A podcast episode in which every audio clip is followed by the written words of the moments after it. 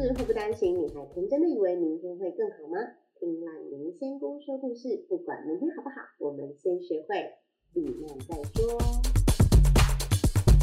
嗨，大家好，我是烂泥。我们今天的主题要讨论的是职业跟收入差很多，怎么办呢？那你们问题，问题是你烂。嗨，大家好，我是烂。啊，我有一个朋友，她就是有在考虑要跟她男朋友结婚。那他们其实已经交往六年了。那在这交往六年的过程当中，其实没有什么太大的争执。然后有一个事情是让他比较呃觉得尴尬的，就是说他是他的呃女生的父母跟女生都是属于呃公家机关人员，就是比较稳定的工作，公职人员啊应该这么说。对，那呃男生他是自己创业，那他就是自己开了一些呃算那种嗯接案跑工程，对。那所以他在这个过程当中，女生大概就是呃，他们家人都是八点下班，啊上班五点下班这样子，然后见红就休。那你知道自己创业就是没有办法见红就休，然后常常要加班呐，然后有案子就去做，没有案子就在家休息等等的，或者就会去跑一些业务。那呃，她其实有找过她男朋友去考国考，可是她男朋友不想要，因为她男朋友就觉得说他喜欢。自己工作，然后自己去打拼。我觉得男生吧，就会觉得说，哎，当公务员可能是一个呃相对比较稳定的工作。那如果自己创业的话，就可以赚比较多的钱。那他们两个在这件事情上面一直是有有呃旗舰呐，不到吵架。但女生就觉得说，呃，如果如果以后没有案子怎么办？像现在疫情嘛，所以案子就会比较淡。就是比较比较少，那结婚之后这样好吗？就他在犹豫说，哎，这个状况进入婚姻好不好？可是我自己会觉得，一个稳稳的，一个冲刺，没有什么不好哎。因为你当然会说，哦，两个人都稳稳的，不是更好吗？其实事情还没有发生，你怎么会知道哪个是更好？所以我觉得，就是呃，以我的意见来说啦。如果你觉得这交往这六年的感情你觉得很 OK，那我会觉得工作现在年轻他愿意打拼，我觉得相对是好事。所以不一定要认为说哦，自己创业的人啊有今天没明天啊，也有很多自己创业的人有今天明天就更有啊。所以其实我觉得很多事情是不一定的，对，所以就是可以想想看，就是说。嗯，你能够提供给他什么样的后盾？那你像有些有钱人，就是创业的人呢，不要说有钱，有些创业的人，他其实是不喜欢他另外一半非常稳定的。例如说，我我自己创业，拿我来讲好了，我自己创业，我就会希望我的另外一半也是创业的人，就最起码他要理解为什么我在工作里面这么的拼搏。那如果说他是领固定薪水，我觉得也没有关系。但是，就是我觉得重点其实互相体谅啊，对，这是我的想法。我觉得做什么职业都是人生的一部分。那最重要是你们两个要走这么长，就是对，不管换什么工作，你今天不是嫁给工作，你是嫁给他。所以，身为朋友的立场，我会觉得，呃，不管你们两个做什么工作，你们能够一起规划未来结婚的生活，规划小孩子出生了应该要怎么办。然后小孩子要念什么学校？小孩子要怎么教？然后要生几个小孩？然后将来怎么安置你们的家人、父母等等的？我觉得这反而是更重要的事情，因为讲实话，工作可以换，可是你人生有很多观念是不能换的。对，所以我觉得这，嗯，我觉得工作不会不是影响你嫁不嫁给他最重要的事情。那我不知道为什么到了呃六年了，你才会突然觉得工作是一个问题？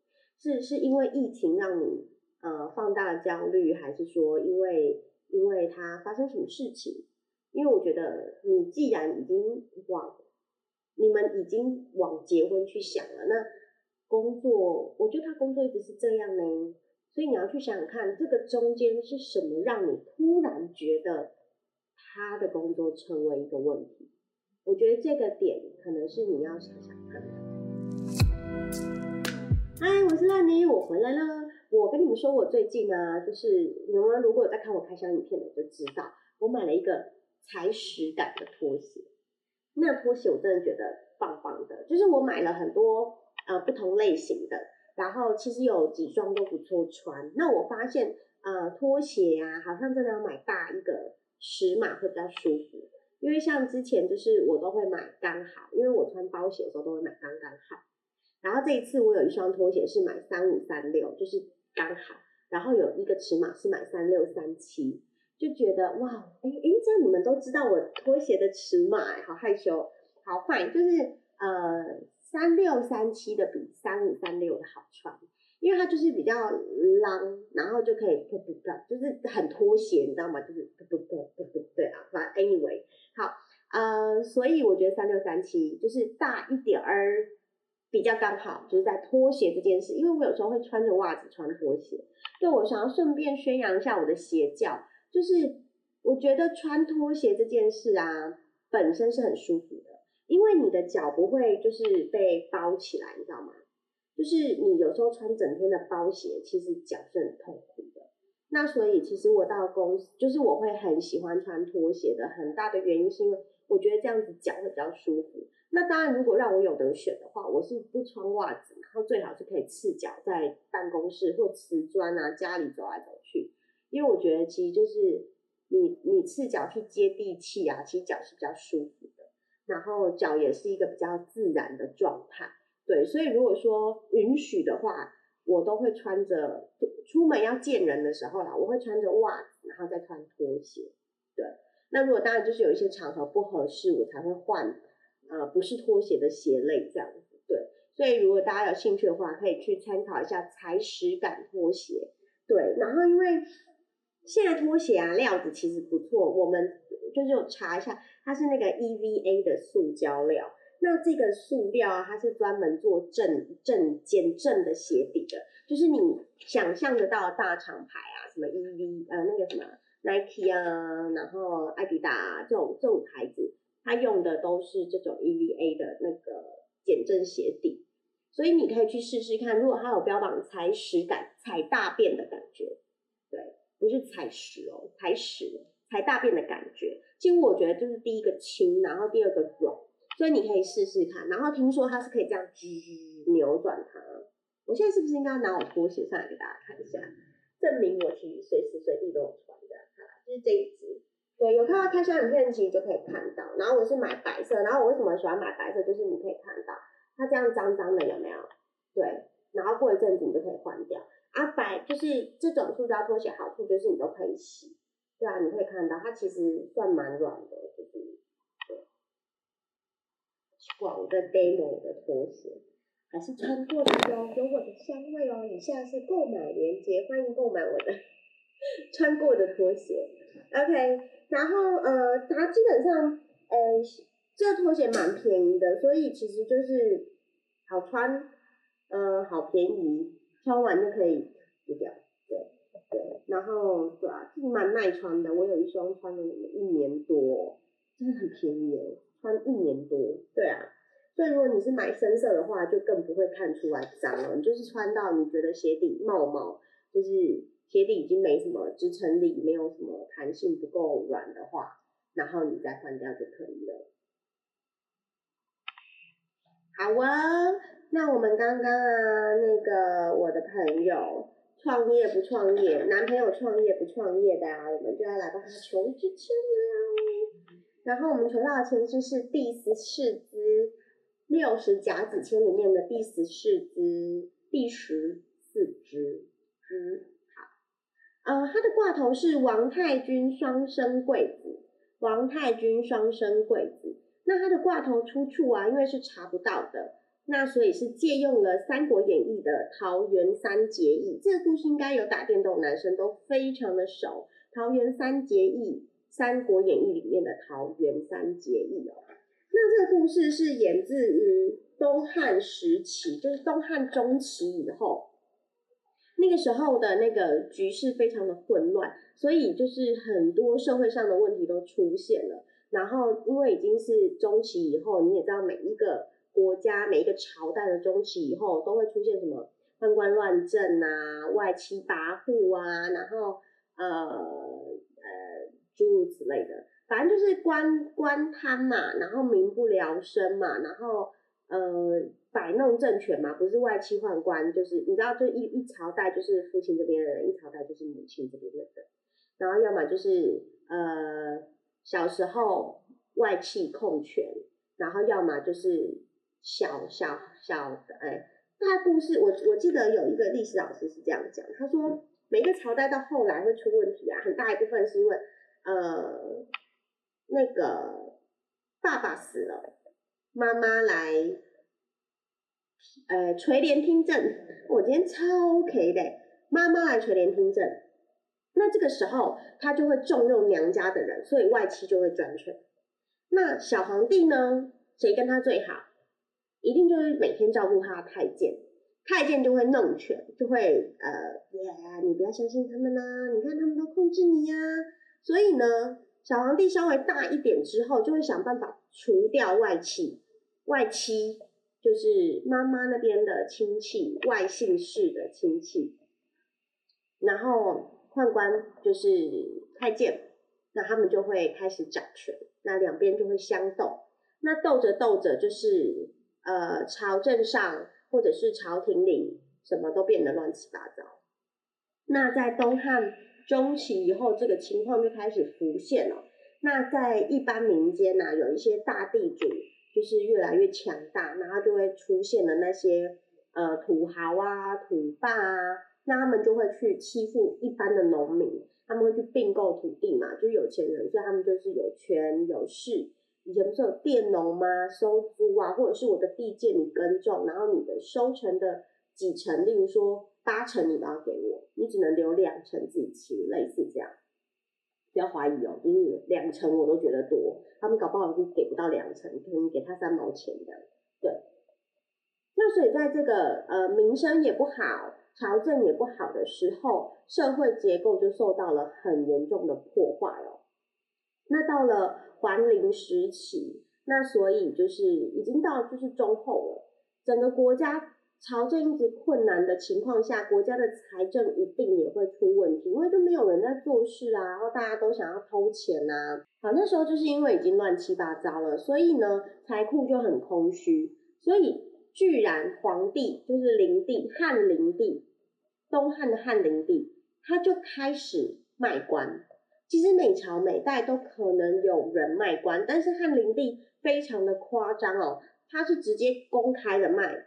那一个官的价格是两千担，两千担很多哦，反正就是两千担啊，四百担啊，然后不同的位阶有不同的价嘛。然后他为了要很快速的可以洗钱进来，他一个月可以调换职务很多次。也就是说，我收你的钱，然后让你做两个礼拜，啪就换人，两个礼拜就换人，超夸张的。对，就是皇帝带头做这件事情。呃，所以那个时候除了卖官这件事，灵帝还规定哦。他的国家里面的什么大司农啊，就是一些官位，其实是要上交税的，贡税。然后他会把这些钱呢抽一小份起来，然后放到宫里面，就是他自己的，本来是上交国家嘛，他会先抽一点点起来当做自己的塞卡，这个叫做导航钱，就是导行钱，就是有点保护费啦，反正就是你要到国库，我抽一个导路费，导。呃，教导你行走，辅导老师的意思，辅导你行走，他就抽你一点税。你看那种皇皇帝做到这个程度，我也是觉得蛮屌的。然后他又自己盖了一个万金堂，在里面藏黄金哦。反正就是这一些这一些记在什么小黄门啊、中常侍啊、万金堂，就是他到处乱七八糟这样弄弄弄弄弄弄很多数千万哦。但是呢。呃，因为民不聊生嘛，那个时候乡间里面有一个叫张角的人，他们呢就是用那个符咒，然后假装是药水，就是去替人民治病。那他就会就是用治病来收收集他的信徒。那这些人他们都戴黄色的头巾，这就是所谓的黄金贼、黄金之乱哦。对，那所以张角呢，就是用治病为理由，然后收集了很多的信众，因为大家会觉得民不聊生嘛，那你治好我的疾病，治好我的痛苦，我就要跟随你哦。那当然，张角他其实是张角、张良、张宝三个兄弟，但他们不是三结义的哈。张角、张良、张宝三个兄弟，他们就是用法术跟咒语。他的咒语其实就是有泡草药给你，然后假装他治好了你，就是用法术这样。他实际上就是用药，感觉好像念个咒语就好了。所以人民就是傻傻的就觉得他们是活神仙。嗨，但我觉得很妙，以前的人觉得喝符水。治愈了很厉害，你现在你随便叫一个人喝符水，跟你说说会治愈，你应该觉得他就是小哎。我个人，对，我觉得生病要看医生哦。对，呃，你可以心里祈求一个保佑，但是喝符水就可以把病治好这件事是不可能的，除非你本来就没有生病。OK，好。然后，反正总而言之，就是很多神明都把张角他们奉作活神仙，然后他就是到处去传教，然后就是他的信众就越来越多，越来越多。OK，然后他已经遍布了全国三分之二都是戴黄头巾，都是他的信众，所以他就直接创了一个叫黄天太平的太平道，就是自己啪就成立了一个宗教太平道。他自己称自己为大贤良师，OK，这就是危险的开始。好，人有了权力之后，心就会变。所以呢，他就是每一个地方，他都设立了一个领袖，有点像是道馆的信呃道长。然后他那个分成，他把他拥有的区域分成三十六区，那每一区就称为一方，一方里面大概是一万多人。所以你看哦。小的有六七千，大的有一万多，我们切切也算八千人好了。它有三十六方，哎，三十六方也是二二三十万人了。对，那所以总而言之，他就开始抗旱。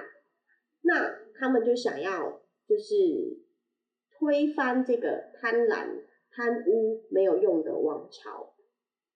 那这个时候啊，其实就是。政府是不太可能放任你这样随便起义啊，说什么啊，你这个烂政府！好，汉灵帝他们呢，就是汉朝东汉，他们就开始追杀，追杀张角这个太平道这个组织哦。太平道是中国第一个道教组织。好，那所以呢，张角就是起义，然后汉汉汉朝就开始追杀太平道。那这个时候刘备就出现了。他是汉景帝的玄孙，就是很多以后的很多辈的孙子。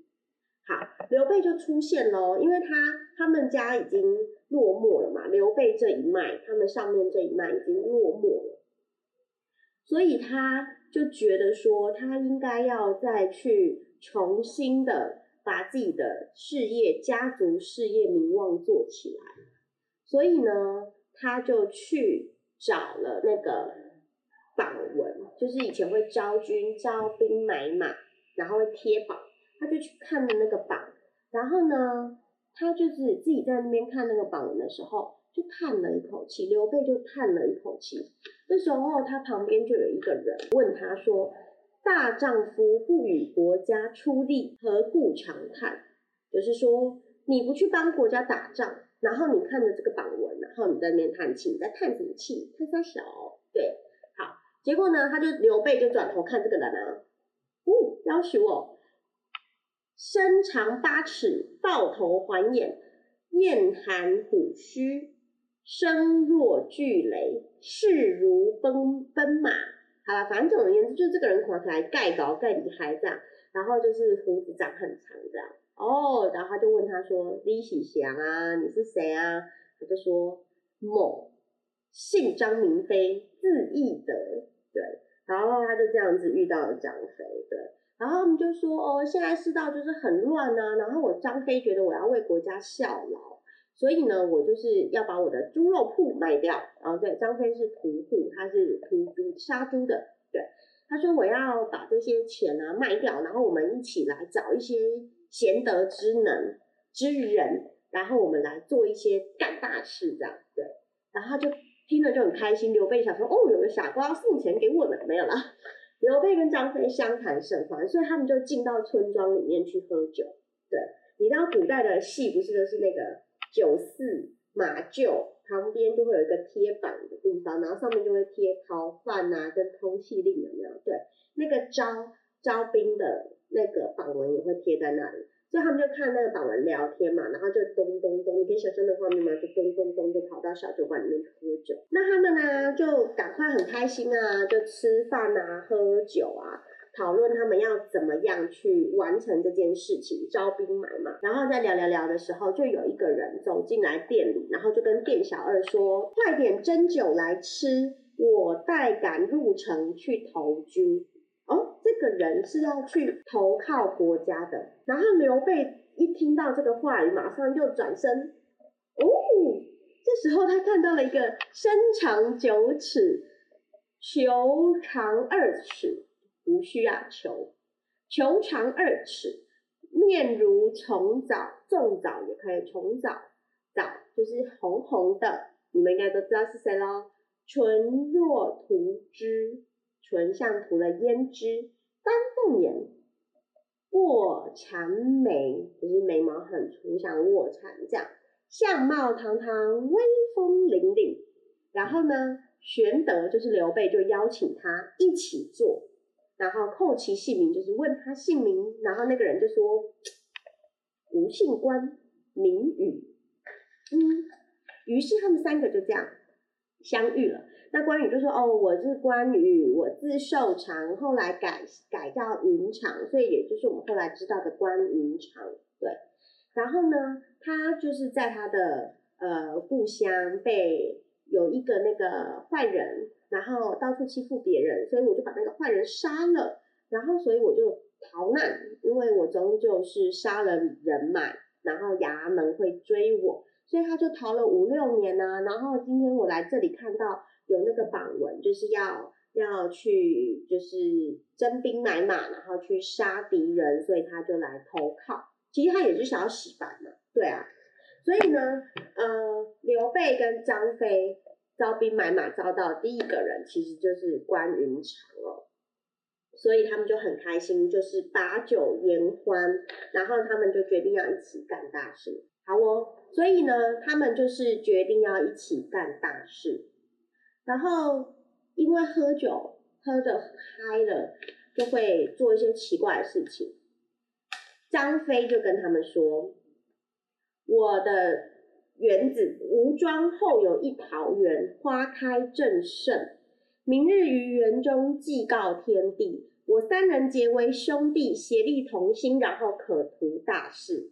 就是喝醉了就称兄道弟，就说啊，温刀后边那个横啊，开德辉。”就是开了桃花，开的超美，所以我们明天就去祭拜天地，然后跟他们说我们要当兄弟，然后我们就可以一起共创大业。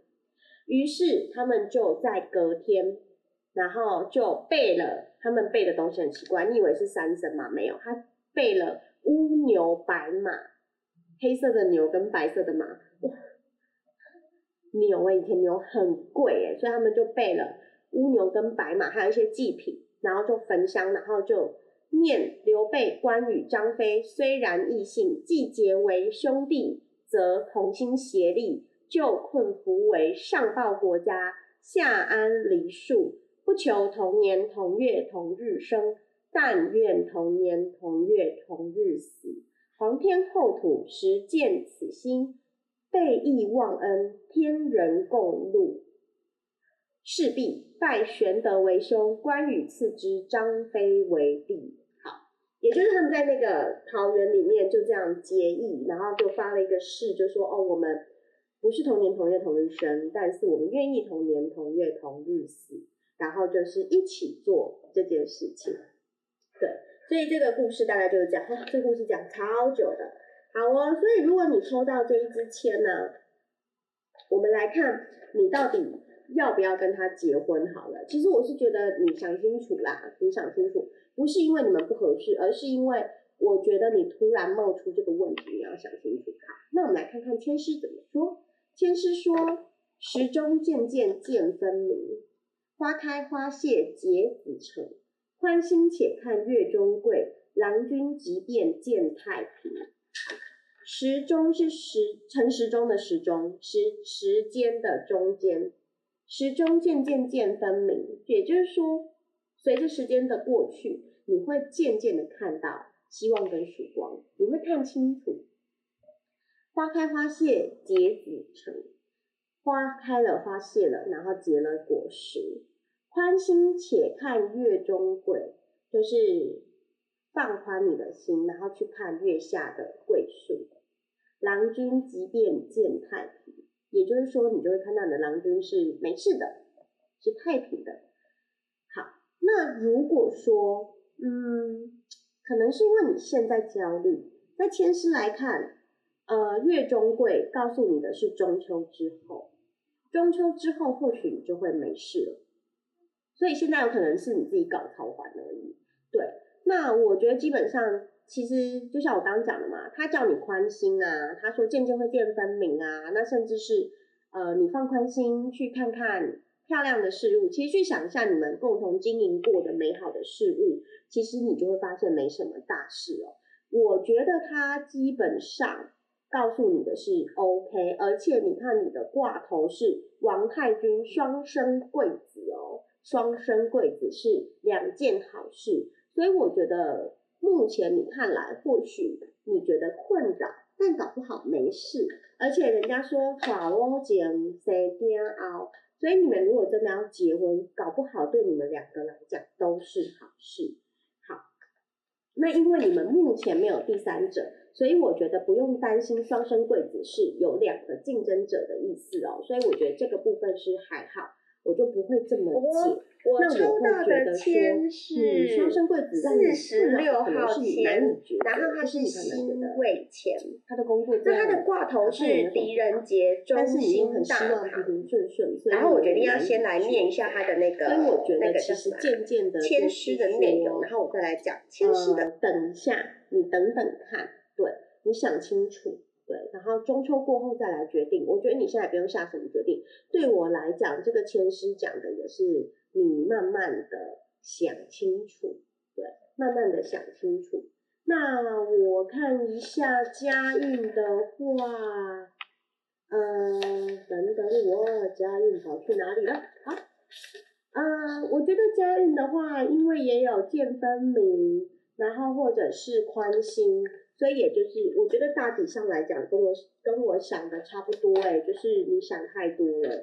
所以千师姐的，我解出来跟我前面想的差不多。我觉得你去想一下，你心里为什么突然出现了这个念头？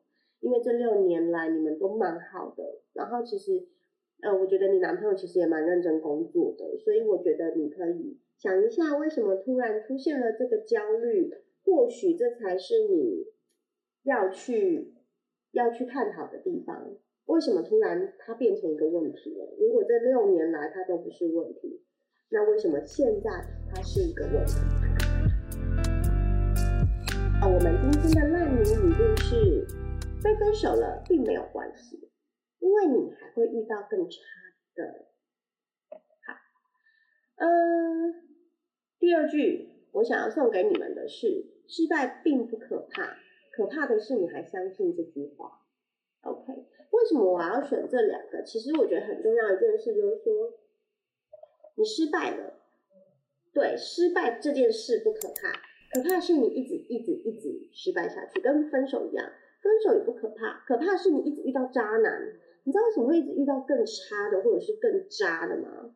因为你没有去看一下你你需要的真的是怎么样。有时候我自己。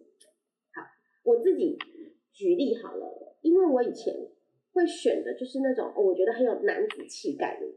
可是你知道有男子气概的人是怎样吗？他可能就是对身边的人都很好，或对身边的女生都很好，暖男呐。对啊，你们讲的暖男，他就是暖了你，也暖了别人，暖你的同时也暖了别人的床这种概念。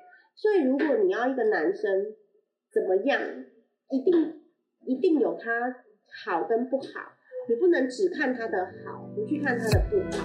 所以其实我觉得，就是你要去想一下。所以如果你今天找的都是很有男子气概的，那我最后一定会沦落到什么？他太大男人主义，因为男子气概的人就是会大男人主义。大男人主义的人可能就会觉得我三妻六妾没关系，对，然后我就会一直 repeat 的被劈腿，跟暖男是一样的道理。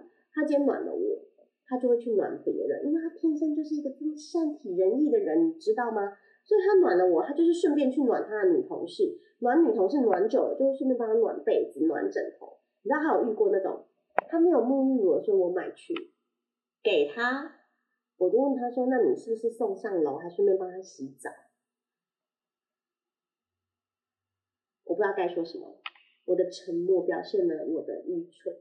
总而言之，我觉得你被分手了不可怕，而是你不知道你为什么被分手，因为你选错类型了。那如果你不去更正你交往的条件，你就会 repeat 一直遇到重复的问题。我觉得选人也是一个重点。第二个重点就是你知道你自己在做什么。